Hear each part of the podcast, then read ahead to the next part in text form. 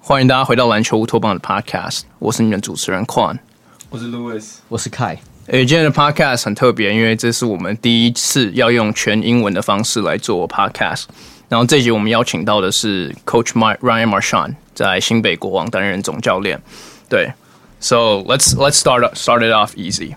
So this will be our first all English podcast, and um, you know we're honored to have you here. And you know, thanks for joining us. And before anything, I mean, how are you doing? Yeah, no, I'm I'm doing good. Thanks for having me. Glad you know we were able to uh, you know get this done. Wish wish it was a couple weeks later, but but no, overall I'm glad to be here. Yeah, since you uh, brought up the timing here, because by the time we're recording this, um, the finals have started, and you know, as the fans, as the listeners will know, you know, the Kings ultimately didn't make the finals. Could you kind of talk about, uh, bring us through uh, the uh, first round with the Lioneers? Like, what was your mindset? What was uh, what? Do you think there's anything you wish you did differently? Um, no, I you know I think I think we would have been confident going into any series mm-hmm. that we went into. Um, I still think you know running it back. Say if say if I knew what was going to happen, I think you know still still running it back the same way wasn't necessarily. Um, you know, watching the first two games that we lost. Mm-hmm. Um, actually, if, if you go to all three games we lost, we were able to build, you know, decent leads in all those games. Yeah. Um, but watching the first two games, especially, um, I didn't feel we were, you know, the Kings that people were used to. Um, mm-hmm. And when when going over those games, um, I like I, I watched the games over and over, you know, consistently, and it wasn't the basketball that was beating us. I was like, man, you know what? What actions are like really killing us? Like, is there yeah. any part of our strategy that was really hurting us? And um, for the first two games in particular, I just couldn't find those answers. I was like, you know, we defended this the right way. We were doing the right things. Um, I felt it was us that was that was beating us throughout the game, and you know, more from, um, you know, kind of like I don't think we were very connected. I don't uh-huh. think we were very together as where we'd been in the past, and um, I think that that was our biggest adjustment, rather from the basketball side, going into games three and game four. Do you think that is attributed to the late season turbulence with all the injuries, with COVID, like losing, having a kind of a losing streak in the towards the end of the season? Um, I don't think it was the losing streak that, that did it because actually, um, you know, when we when we had seven, eight guys and we were playing, um, if you had come to our practices where we had seven, eight players, mm-hmm. where we mm-hmm. had two coaches, um, those are some of our best practices of the year. They're super mm. positive. Guys, guys were fighting. Guys were competing, and you know we took teams you know down to the wire. Yeah. You know with seven guys, you know we had maybe a handful of starters. Um, it was actually most of our players that were you know in the middle, like most of our role players and rotation players that mm-hmm. were out and then it was guys at the end of the bench that didn't play, and those were the guys that were playing. Yeah. Um, but I think our mindset was was very positive through that stretch. Um, early on, it, we were definitely hurt a little bit. Um, we just had to make sure you know our mind was in the right spot and we were focusing on the right things. Mm-hmm. Since, since you brought up the uh, rotation stuff, because um, I think the injury during that you know regular season stretch could be a blessing in disguise in terms of you figuring out your rotation more thoroughly. But you know, as people say in the playoffs, your rotation gets really short. Do you think? Because we were having this discussion earlier in the season or earlier in, in the series about um, perhaps the, the, team should have dug even deeper into their rotation. Is that something you think would have helped, or do you think you know it's it's, it's too you can't really tell. Yeah, I think I think um, you know for us there was probably zero consistency all year with with who we had. Uh-huh. We didn't have any imports for you know any of the training. Um, you know, Tom started with us as our only import. Um, mm-hmm. And he essentially, you know, was ready to go right right before the season started. Um, so he had maybe I, I, can't even remember like a week of practice. Uh-huh. He's our only import for the first few games. Then he got injured, um, so we were learning to play with Tom. Then we got Chris in here. You know, learned to play with Chris. Um, you know, DeAndre ended up coming here a little bit later, learning to play with him. Chris got injured. Then we ended up going with you know Tom and mm-hmm. DeAndre. Then Byron coming here, getting to get used to play with him. Tom goes down, then learn to play with you know just Q and DeAndre. Yeah. Um, so we're so we're learning to play with different guys, and the chemistry is affected in different ways because ultimately, depending on your personnel, your style changes depending on who you play. And I think where we had our most consistency was when we didn't have those injuries. We went on that good winning streak, yeah. um, and we just we knew the same guys that were going to be playing. Like, hey, these guys are coming off the bench. Mm-hmm. Um, roles ultimately end up changing depending on who plays at what time, but. Um, there's definitely guys that probably could have played a little bit more in different stretches um, yeah. towards the end. Um, but some of those guys, you know, we've had some of those talks already with them where you know, I'm seeing something out of them just in this game that I haven't seen maybe in the previous month. Uh-huh. And so I'm like, am I going to get from this from this guy, you know, yeah. or, you know, uh, later in the game, uh-huh. or am I going to get what I'm used to seeing, or am I going to go to you know, guy that has given me, you know, something great throughout the entire season? Like, am I going to ride with him, or mm-hmm. you know, if we end up losing, I'm not even going to give him that shot when yeah. I trusted him all year. So that's kind of the balancing act that you end up choosing in, in a situation like that, especially in a game five. Yeah, I think statistically speaking, you guys probably suffered the most in terms of having uh, or forced to be make uh, making lineup changes all the time. Probably. Um, yeah, I mean, I'm putting it put, putting it lightly. but yeah, even even like you said, even in the in the last game of the season, you, you guys had people going into COVID or pro- pro- protocols. Do you think if say Tom was healthy, because Tom and Byron were basically your two lineups or two two uh, imports throughout the whole series. Um, do you think that would have changed anything? Do you think you, you would have been more comfortable playing that way? Because it, it is a different brand of basketball playing Dre. Yeah, uh, it obviously changes. It definitely changes. Uh-huh. Um, does the outcome change? I don't know. Mm-hmm. Mm-hmm. Um, I'm not sure.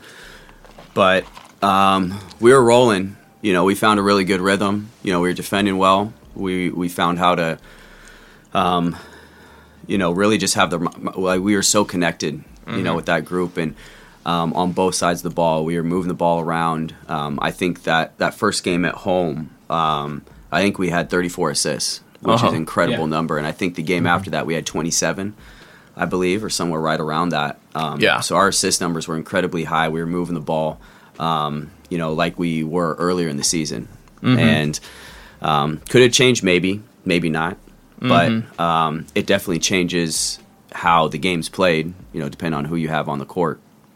Yeah, well, I think you know, despite not ending the season with AW, you know, being an expansion team and you know having being also while being looked at as a legitimate title contender, I feel like that's still a that's still a successful season in my eyes, at least. I don't know how Lewis feels about that, but hey, Lewis, how you feel? tell us how you feel. you okay, bro? okay. Just hanging there. I, I, do have a follow up question on on uh, what Kwan just asked. Um, not to beat on uh, the dead horse, but for like um, for your season to end, like for the regular season to end for you guys, um, it was it was not a good. It was kind of a rough ending, right, towards the end, uh, with all the injuries, COVID, and stuff, um, and it definitely impacted how you guys, um, uh, impacted you guys going into playoffs. Um, I believe. And so I think I mean regardless of all the stuff that was hindering you guys from um, achieving success, I think in some ways on the core you could kind of see like um, just the way that you guys were playing um, from the beginning of the season just wasn't there kind of just like the style of play maybe kind of changed like do, do you think there's any truth to that um i think a little a little bit um, obviously, you know, personnel lineups changing. You know, mm-hmm. being able to add Chris. You know, adding Chris is who is a quality scorer. Um, you know, from both inside and outside, changed the dynamic of the team. Him going down right. definitely hurt in that aspect. Um, Tom, DeAndre, Byron, by nature, they're they're not. Um, you know, if, if you're if you're going through listing how players are, you know, score isn't the first thing for all those guys. Mm-hmm. And so, in general, you end up relying a little bit more on the locals to take a little bit more of the scoring load. Yep. Um, you don't necessarily want to make um, certain players um, something that they're not.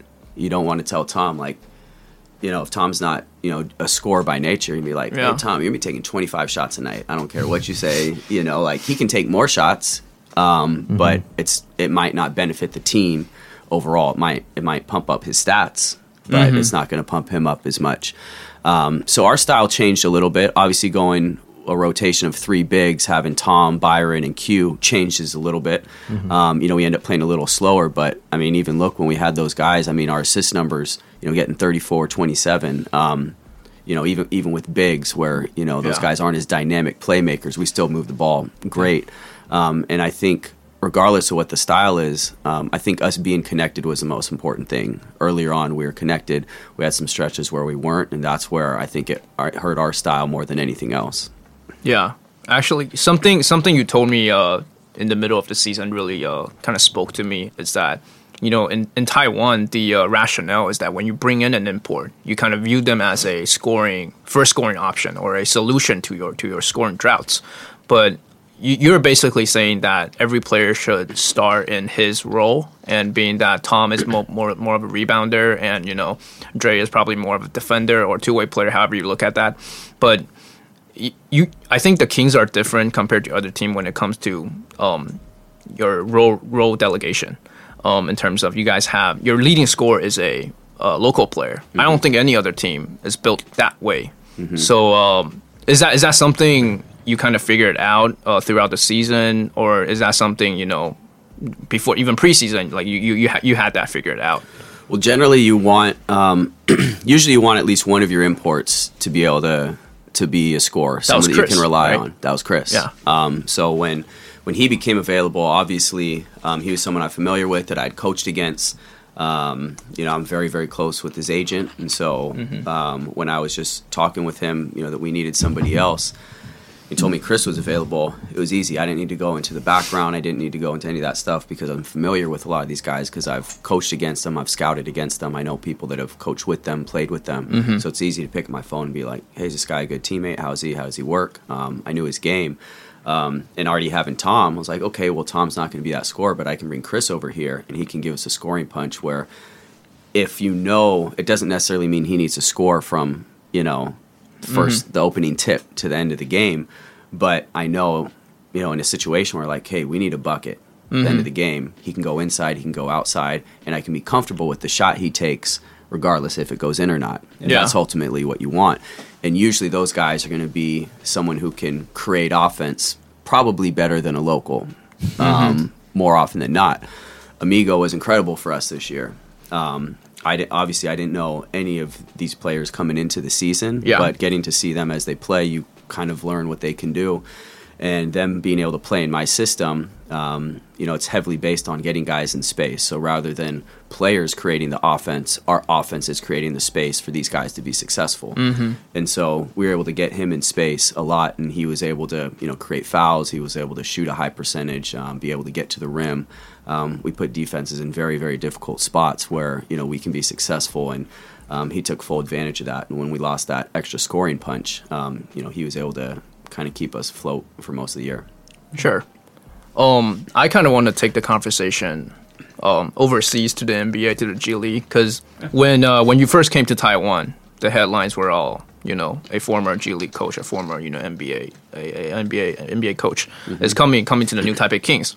So um, can can you kind of uh, walk us through your journey when when you were overseas in the NBA and the G League? Like how how was that for you? Yeah, it was. Um, so for me, it kind of it goes back to when I I I knew I wanted to coach for a long time. I started coaching when I was very young, um, but I I was coaching even while I was playing sports all through high school. I played three sports competitively year round, um, all through from I was little up, up through high school. Um, was planning to play um, college basketballs um, at a junior college at first, so I was training with the team initially. Then I got offered to coach high school basketball, um, and I knew I wanted to coach, and I was like, man, this is a this is something that I might not want to pass up on. Yeah. Um, and so some people told me like, "Hey, play. You're not going to play for long. Just do this." Um, you know, to make a long story short, I ended up taking the coaching job and kind of stopped playing competitively from then on. I still kind of regret it. Oh. I still kind of regret um, not playing for another few years. You know, through college and everything. But Yeah. um, I knew I wanted to coach. Um, and I had zero connections in professional basketball. You know, I don't come from you know family that has high connections in professional Yeah. sports. Um, and so for me, going to college, uh, all I wanted to do, all, all that I thought was, that was realistic was coaching, you know, high Division One basketball. And so I was like, okay, all I need is a degree for that. So let me just get my degree. So I got my degree. Um, I applied to every single D1, D2, D3 like school. Um, I, I probably sent out a thousand resumes at least. I didn't get one interview. Uh, You know, nothing. Um, at the time, it was the D League, um, and the D League was still so you know it only had 16 teams at the time. They still had their coaches like phone numbers and emails on the website. They don't do that at all. So I was like, okay, let me get in touch. Yeah, right? Yeah. yeah. You can you can just find the contact info. Um, I ended up getting a few interviews there. I ended Uh-huh. up getting one job with the my first job with the Utah Flash. But then maybe a month later, the team folded, and so I had to look for like another job. End up getting a job with the Bakersfield Jam, um, and then yeah, from then on, it was just all G League and NBA for essentially, you know, eight to 10 years. Um, and that was like my PhD in basketball, being Uh-huh. able to go just full time, um, just learn and work, um, and just be able to see all these different systems and be able to have all that information and kind of create my own system as I go and take pieces of what I like from each one. That's kind of interesting because you said you, you didn't have any background. What what what did you think uh, stood out in your resume that you know ultimately landed you a job in? Well, um, I, I mean, I did, I did play, um, and I also, you know, from the time that I was playing, I had also started my own AAU team. So I was coaching. Um, I had coached high school, um, and I even helped with the team with the high school programs in the off season, being able to do all the player development stuff. So even at the college that I went to, being able to when I transferred to San Jose State, I wanted to work with the team, and they saw my resume. They didn't, even though it was a D one team, it wasn't a high major D one. It was in the it was in the Western Athletic Conference at the time with you know Fresno State, Nevada. So actually at the time, Paul George was playing there, Yeah. Luke Babbitt. There were like a lot of I think Fazekas was out there at the Mm-hmm. time. Who's in Japan now. There were a lot of guys who were out there. They're really good players. Mm-hmm. Um, and so for them not having much help, you know, for me it was easy. They're like, "Oh, you have a background like, you know, you played for a while, you've done coaching." Um, it, it was easy then um, because I'd been around the game, so it wasn't like I was just like, "Yeah, I like basketball. Let me let me get involved." I'd I'd put I'd put some work in and been around for a while, um, and that was able to get me in and through. Yeah, because I'm, I'm. This is kind of unrelated, but at the league, you also get resumes like every day, pretty much every day, and all the uh, because basketball in Taiwan, like we don't really have an industry before, you know, the Plus League, like it's it's not very centralized, and everyone's resume is basically I love basketball, but my answer is always kind of, well, like that's the bare minimum. Yeah, me too. Yeah, Yeah. What, what what can you when can Right. you what, what can you offer us or do you have anything else maybe not directly related but you know what have you done Yeah. yeah, I mean, like, you know, if I want to be if I want to be a chef, I'm not going to go into a five star Michelin star restaurant and be like, "Yo, like, I love food. Like, come on, like, let, let- like, let me be here." Um, yeah, you, you can love you can love what you do, but you there has to be a process, and it has to be seen of kind of okay, well, what are you doing Yeah. to show us that you love it? Or are you just you know on your couch or being a keyboard warrior, you know, behind the screen, like criticizing everybody? Are you actually doing something to actually you know, get into the game and and Yeah. work at it. Yeah. So it, it sounds like um, in basketball, you started pretty much as a coaching staff, or you started within the coaching realm. Yeah, I Um, was I was yeah. an intern, um, where essentially you do everything. Mm-hmm. You do everything, and in the D League at the time, it was perfect because the staffs were so small that it was actually probably better being in the D League or the G League. And I tell people people who've been around the league understand when I say this, um, but it's probably better to be in the G League than it is to go directly into the NBA. Because if you're in directly in the NBA, especially from an intern spot, you're gonna have one job. Mm-hmm. You're gonna have one job, and that's it. If you're in the G League, you're gonna have to do everything. You might mm-hmm. have to coach. You might have to do some front office stuff. You might have to do video. You might have to work guys out. You might have to. I mean, whatever, whatever it is, you have to do a little bit of everything. Um, so when I was with Bakersfield, you know, I was I was doing absolutely everything. I was scouting. I was doing background reports on players for the draft. Um, I was evaluating guys for the drafts. I was working guys out. I was doing video edits. Um, I was coaching on the floor. I mean, you name it. I was doing everything. Then I get a video job with the Timberwolves. Go to the Timberwolves, and I'm locked in a video room doing video like 20 hours a day. it's just it's just crazy. But you watch so much film, Like I, you know, absolutely every player in the NBA and what he does. You know, every set that the team runs. You know what they do at the end of games. You know what they do out of timeouts. Um, and you just study and you get to the point where you know at the end of the game when a team calls a timeout and they and they run and this happened many times in the G League when when I was scouting against teams and it was my scout team would call a timeout at the end of the game. They walk you know, they drop a play, walk onto the floor, and I just see how they're set up, and I can yell at my guys and tell them exactly what they're going to do because Oh. they might have ran this play three months ago Uh huh. um, at the end of a game to try to get a three. And I remember one time, one time it was actually really funny. Uh, Gary Neal, who played for the Spurs Yeah. for a while, he was making a comeback, um, and he was playing for the Reno Bighorns at the time. I was with the Erie Bayhawks, and um, I mean he was just lighting teams up. You Uh-huh. he just came back, you know, thirty here, thirty-five here. You know, just just killing teams. And it was my it was my scout, and they walk the same thing. You know, they they call a timeout, they draw a play up. He walks to the end. I see how they're all set up, and they're in front of our bench. So I'm yelling to my to my player who's guarding them. I was like, "Hey," I was like, "He's gonna do this." Blah blah. blah. I was like, "Stay on, you know, stay on this side, guard it this way." Gary looks at me. He's like, "No, I ain't. I ain't doing that shit." so he does that. We end up guarding it perfectly. We get a steal. Um, you know, we end up winning the game. You know, we end up getting free throws. They come back, run something else, but Yeah. blew it up, and it was just it was really funny. But that's that's the type of stuff that um, you know that kind of helps you along the way of being able to recognize those things, being able to be prepared for that That's stuff. funny. Hey, Gary Neal was balling on the Spurs back then. Yeah. That was Yeah. good, good old days. Pretty good reserve guard. Yeah. Yep. Yeah. Yeah. So uh, when when when when you were at the Timberwolves, who who was the was it Rick Adelman at the time or So I did two stints with the Timberwolves. The Uh-huh. first time was with Rick Adelman. um, it was Ricky Rubio's rookie year. Um, it was towards coming- ACL, right? Yeah, he tore his ACL against the Lakers. Um, yeah, I remember that. That was a home game. Tore his ACL. Um, we had Kevin Love, Derrick Williams, um, you know, Darko Milicic, Michael Beasley, Jonny Luke Flynn? Ridnour. Flynn was not there. at the time. Flynn was long gone. Uh, Wesley Johnson was still there. Um, That was a squad. yeah, there were a lot of gu- there were a lot of guys, hell of a a lot of interesting players um, there at the time. Uh, yeah, it was it was a very very interesting year. But Yeah. um, that was the first full time gig I had, and then the second stint I wi- I did. Um, it was when Thibodeau was a coach there, and you know that's when they had KAT and Jimmy Butler and um, a bunch of other guys. Were, so. were you uh, were you at the practice when uh, Jimmy took the third stringers?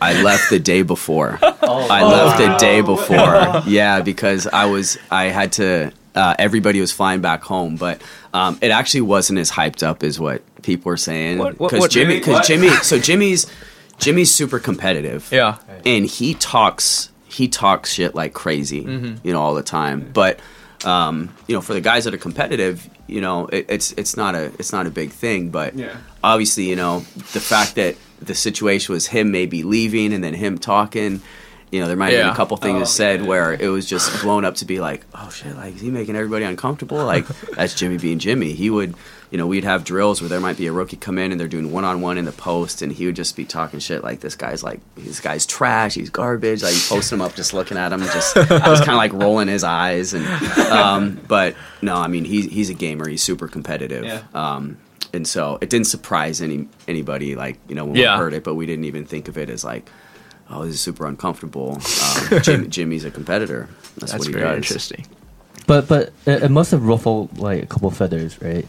Like within the organization. um, I think all the ruffling was done beforehand. Ah. yeah, so it was already been done. It yeah, already been done. yeah. I think it was. I think it was a mix of, um, you know, him wanting something different, the organization wanting something different, Thibs not wanting him to leave. he's one of Thibs' guys. Mhm. Thibs loves Yeah. his guys, um, and yeah, I think there was just a mix of clashing personalities that was bigger than anything else, and you know the team wanted to kind of move on from that. So um, I think it was everyone knew that it was going to be moved on from at some point. It Yeah. was just when was it going to happen? Yeah. I mean, personally, I'm a Bulls fan, so Mm-hmm. watching that, watching Thibodeau, watch- watching Jimmy Butler going at it, like that, that was pretty interesting. And watching Thibodeau collecting all the Bulls player like Taj Gibson, Derrick Rose, it was yeah, no, we were we were waiting for Noah to come to the team. We are just like, when is this gonna happen? We were waiting for Noah and you know Oh, Kirk man. Hinrich and all these guys to come back. We're just like, it's gonna happen. Wait, so were you Electric bu- were, were you there when uh, Derrick Rose scored 50? Was that was that No, I was in Iowa at the time. So essentially, what um, because so I end up coaching if if you're with the G League. T- so at the time, Mm-hmm. since I was coaching full time in Iowa, um, the G League doesn't start till later Mm-hmm. um, than the NBA. So where I'm at for all the preseason training, for all the training camp, I'm there for all that with the NBA team. You know, you're there, you're on the court, you're helping Mm-hmm. out, going through all the system because you end up taking most of the system that the NBA team runs and runs it yourself, and you do that in the G League. But you do some different things because you're gonna have different personnel. Um, So I'm there for all of that. Um, in the off season, you're there for you know the free agent workouts, um, you know summer league, all that. But as the season starts to progress and the G League starts, you need to go back to those cities and end Yeah. up going away. So um, during the season, we're following what they're doing, but um, we're just so busy that Yeah. you know we end up missing that. But we did see it though.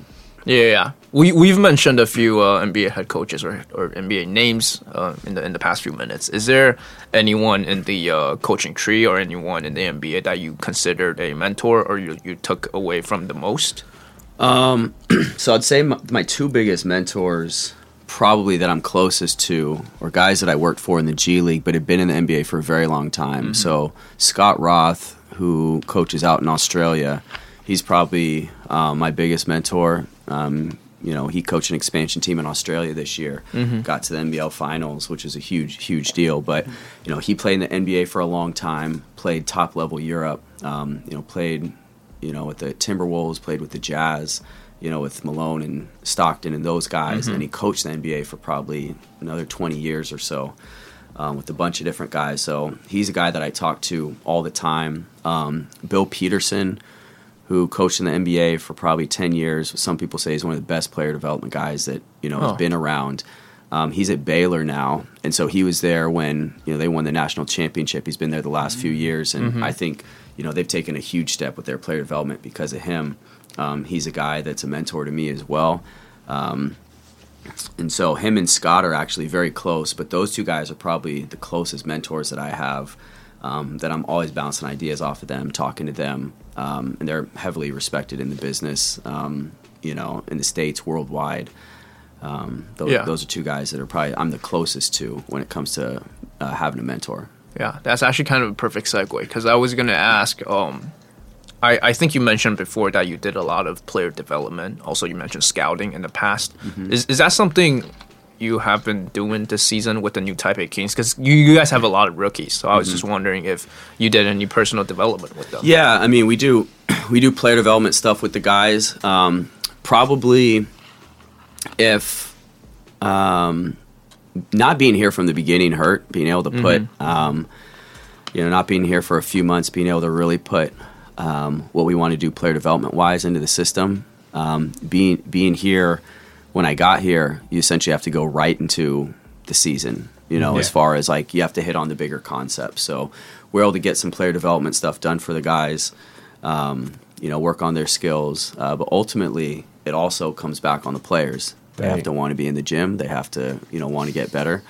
Um, and so, I think there's, you know, if I were, you know, to come back, that that would be something where I know I can make a difference and just kind of change the approach for the guys um, to get them in the gym more and um, get them working. But player development is is a part of our game, um, but it's a two way street Yeah. Yeah. as well because you can't want it. The the one thing you learn is you can't want it more than the players.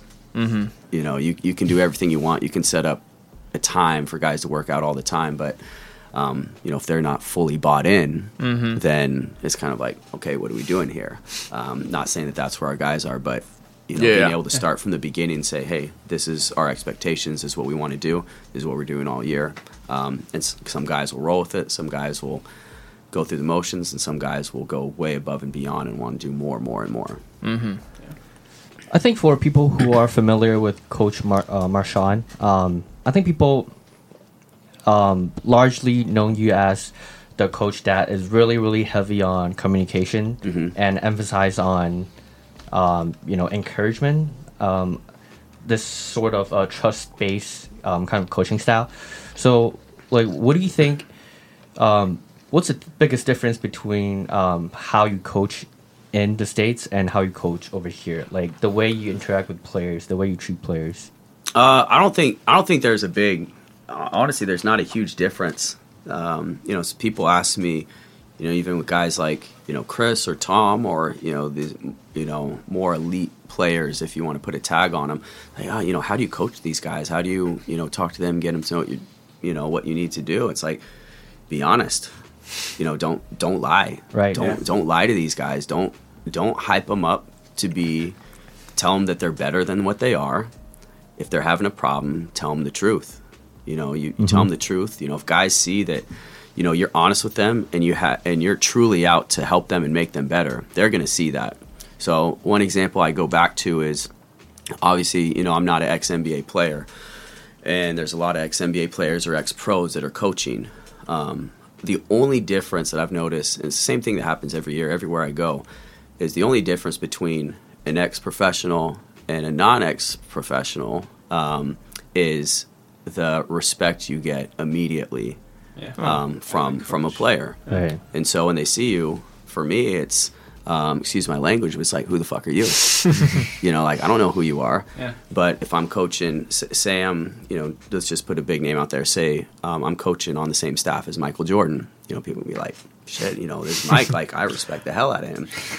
But if Mike's not putting in the work, if Mike's not working with the guys and he's just out joking and, you know, when guys are going through workouts and he's just kind of going through the motions and talking and making jokes and, you know, maybe he watches film sometimes with the guys, guys are going to understand, like, is Mike really helping me get better? Yeah. Or is he just a Yeah. cool guy to be around? yeah Um, Probably or, or you know, if, if you're there, you know, to work guys out, if you're there early, they see you every single day. Anytime I'm on the court, I'm there to rebound for a guy. I'm there watching film to help him get better. I'm coaching him up, you know, during practice. Guys know, guys pay attention, and so um, I think that's the biggest thing. Just being honest with guys. Um, you know, if they have questions, um, that you're not there as you know, kind of one of their. Uh, you know, posse to just hype them up, be like, "No, you're good. Coach doesn't know what he's doing. Like, you're great. Like, no, just keep doing. It. You don't need to do what the coach is doing. Right. It, it doesn't help anybody. Yeah. Not just in sports, but in any in any atmosphere, it doesn't help anybody. So, be honest. Be there to work. And if you really put your time into your craft, um, people are gonna realize that you know what you're talking about. And if you say the stuff that's gonna help them get better, and they see it, that's when trust starts to build. For sure. When you say the part where um, players don't respect um, coaches that weren't ex NBA as much as players, um, uh, coaches who have been in NBA, that reminded me of um, Shaq, like publicly dissing Stan Van Gundy. Like that back then, that was a huge ordeal, and he basically said the same thing. You know, he never had the pedigree. He never had the resume to tell me what to do to do this and do that. So he never respected him, you know, even when he was coaching him. So I thought that was a very interesting point because that that was always something that you know was on the back of my mind when I was watching, say, guys like um, Erik Spoelstra coaching. Like I don't think he came from a basketball family. Um, he started off as a, a video coordinator, like just like um, like a lot of guys uh, did, and I think he did a phenomenal job, just like rising all the way to the top and become one of the best coaches in the world. So like, if if there's any advice that you can give, like, what would you give to guys that didn't come out of like organized basketball but want to pursue like this line of career in the future? be obsessed with your craft. Right. Absolutely obsessed. Um, I don't think there's any other way to do it. You, ca- you can't be half in, you can't be half out. Um, Like if you really care about it, you're gonna, you know, do whatever you can to make it work. Um, you're gonna have sleepless nights. You're gonna be, you know, studying the game in every single way possible.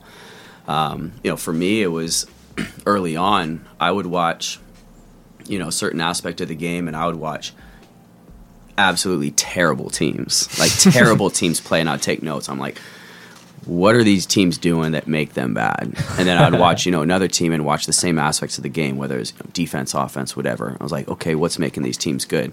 Obviously, players will be one thing, um, and then you realize once you get into the pros how much you know the character and the background stuff is another thing. But you start to see you know things like okay, you can't do this in any scenario. You can do like this is what it needs to look like, um, and that's just how you build your library of knowledge. Um, but you have to be good in so many aspects. And actually, I have this conversation with some other coaches who aren't ex NBA players or ex pros, and I think the one thing that is super super important that has helped me more than anything else is not being an ex professional means that I'm not allowed to have a bad day.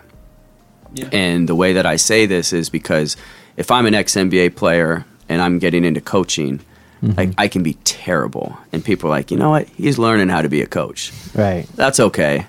Like mm-hmm. you know, he's learning. He doesn't know yet. He played for a long time. He's he's you know like oh you know that was bad, but you know he's gonna get better. It's okay. If I do that, if I go to a drill and I'm running guys through, say uh, it doesn't matter what drill it is, but say you know I'm running a station, you know, Right. at, in training camp for the NBA, and you know I have you know any of these players, Kevin Durant and Steph and these guys, and I'm just fumbling my words and I can't go through. They're like. There, there's not like, oh, you know what? He's learning. It's like, nah, this guy doesn't got it. Yeah. Like, get him out of here. He, he can't do it. Yeah. So you learn to be good with your preparation, how you talk, how you present information. Um, you can't have a bad day, For sure. and that that has helped me more than anything else. And that's what people have to understand too. Is um, are there going to be off days? Sure, but you better limit those off days. you know, you better make sure that when you better be so aware of what you're doing that when you make a mistake, you know you're making a mistake. You Right. can't not know when you're making a mistake. So that's why, you know, I'm hyper aware of, you know, if, if I put guys in, they're doing bad or they're doing this or that. Um, am I going to make all the right substitutions? No. Am I going to make all the right play calls? No. But I know that I have to limit it um, because it's just it's so much easier to get rid of somebody or uh, you know call off somebody that's not an ex-professional. Yeah. So that's that's probably the biggest thing is you know be obsessed and, and don't have bad days. Wise words. So uh, we we talked a lot about whether it's NBA, G League, and a lot of it uh, coaching in general. So in the uh, last segment here, kind of, I, I kind of want to bring it back to uh, the Plus League. Um, given what you said earlier, is there anything um, different, or is there anything you brought into uh, the new Taipei Kings that you felt wasn't there before, or it's different compared to like the, the, the basketball environment in Taiwan? well, there was nothing with the new Taipei Kings before I got here. True, true. Oh, I think um, probably I knew when I watched the games previously that I knew my system was going to be very different from from what people saw. Um, you know, when I was watching the games, I knew where I could automatically take advantage of situations and obviously seeing some of the stuff we did and had success with, a lot of the teams started copying stuff that we do immediately. Um, You know, if you break it down, you can see a lot of teams that started taking the stuff that we did, um, which actually forces us to be, you know, more creative moving Yeah. forward if we have to be. Um, but I think what was different is, um, you know, being able to start from the beginning and um, being able to put like the entire system in. Like, I think I have, I've had to learn more about how Taiwanese players operate and how they think. And as I've learned that later in the season, um, you know, it makes me understand, you know, why we've struggled in some scenarios and how they view things. Um, you know, I feel that basketball here is viewed black and white.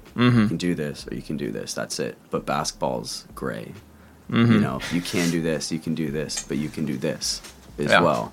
Um, it's not just this or this, and that's it. Um, and so, learning how they do things, um, you know, that's that's actually making me a better coach. But being able to teach them, uh, because ultimately, ultimately, to me, I, I've worked with players that don't speak English, so yeah. coaching players that don't speak English or don't speak the language isn't a problem, but understanding how they think and how they've been coached before and how they want to go back to what they know just because it's easy, um, that's a major, major, you know, kind of barrier to break. Yeah. Well, um, this is kind of a uh, clickbaity um, question, but outside of the new Taipei Kings, is there any other team or any other player that you enjoy coaching against? Mm, or it's it's too easy. It's Uh, no, I mean, honestly, I enjoy. It's funny people say that I'm calm, but I actually talk to a lot of players on the other team, whether that's talking talking shit or just joking with them. you have a lot of antics on the court, like people don't realize. no, I I, enj- I enjoy it. I enjoy it. It's show fun. any emotion. That's it. Yeah. Well, having a mask helps too. having a mask helps because half the sure. time I'm saying something, you don't even see it. uh huh. Um, Maybe the other guy was like, "Who's talking?" yeah. No, I, I enjoy I enjoy when players are competitive. Um, uh, I think I had I was able to talk to players on on each team, you know, that we went against. I knew a hand, especially you know a lot of the imports I knew, or if I hadn't coached against them before or knew them, I knew I was very close with people that I had coached that knew them. So. Um, you know, like Nick Faust, I've never coached against him before, but a player that I had coached for a year was very close with him, so I was able to have that connection, you know, and be able to talk to him during the games. Um, you know, it's fun talking with guys on on the Braves. You know, Mm-hmm. um, you know, talking to Mike, talking to Joe, um, being able to say, you know, certain things to them during the game, which was fun. Uh, so yeah, I, I enjoyed it. You know, I'll talk to guys on, on each team, Uh huh. um, which was which was fun for me. But um, yeah, I wouldn't say there was just one player where I was like, oh, I like playing against him. But um, you know, it was just fun going out there and just just enjoying the competition. Okay, let's let's talk about something that's uh, a little more controversial: the uh, officiating part Yeah. of the game. Um, because we we, we I'm, I'm out of a job now, so I can't be fined for anything I say. yeah, I mean technically we can't find you anymore. But, but um, we, it all out. we, we talked a lot a lot throughout the season about officiating as me as a uh, you know league personnel and you as a coach so we have a lot of exchanges through, throughout the season um is there anything that you feel like um maybe uh looking at it macroly that the, the referees can improve on I, I know there are a lot of things that we can work on but if Let you- me get out my scroll. yeah, I'm trying to, you know, eloquently talk, you know, Right. ask this question. But, you know, macroly, macroly speaking, is there anything, ma- major points you, you feel like the, uh, the referees in Taiwan in general could be better at? Yeah, I think the big thing, you know, is is I've uh, you know mentioned in the past, and the NBA and the G League adopted this is what they do very well is having a points emphasis for um, you know each season, and the points of emphasis is essentially, you know, there's there's three to five things that we're going to focus on um, each year. It doesn't mean we're only going to call three to five things, but these are um, aspects of the game where we saw that you know there were problems in the past. We need to address these and get better at this so the game doesn't get out of hand. So as you know, the league may have talked about, you know, hey, we want to protect shooters. That's that's a point of emphasis. And I thought, in general, for the most part, um, you could see if something like that happened that the refs were able to, you know, hone in on that. Um, you know, whether they missed it or not isn't the point, but you know, it's something that they focus on. But having three to five points of emphasis each season, being able to walk through those with each team before the season, being able to show the clips, hey, this is where it's legal, this is where it's illegal. Um, you know, for example, one thing that I've talked about before is moving screens. There's there's moving screens constantly in the games. It's it's not a secret, so I'm not I'm not necessarily complaining about it, but it's just something you can watch and see. Um, so for me, going into next season, like okay, moving screens is going to be one point of emphasis, and you show you know all the moving screens, and when the refs, um, you know, are are you know ref in the game going into next year, anytime you know there's any of those screens and that happens, um, you know that that foul is going to be called probably ninety percent of the time, mm-hmm. which is good. And then what it does, it takes it takes um, you know the coaching complaining out of the game, and then for the players that are doing it, the players have to adapt. So then, rather than the coaches complaining to the refs about, oh, why aren't you calling this, or that's off, oh, that's an offensive foul, um, or that's not offensive foul, um, you know, you end up saying like, well, they talked about us before the even s- the season started, so stop doing it. Yeah. Um, so I think having just a points of emphasis, it'll clear it up for the refs. It'll make it easier to ref the game. Um, it's something that should be done. I think that'll make it easier for just all aspects involved. It'll clean the game up. Um, it'll make it much easier to ref rather than having three different refs looking at a hundred different things.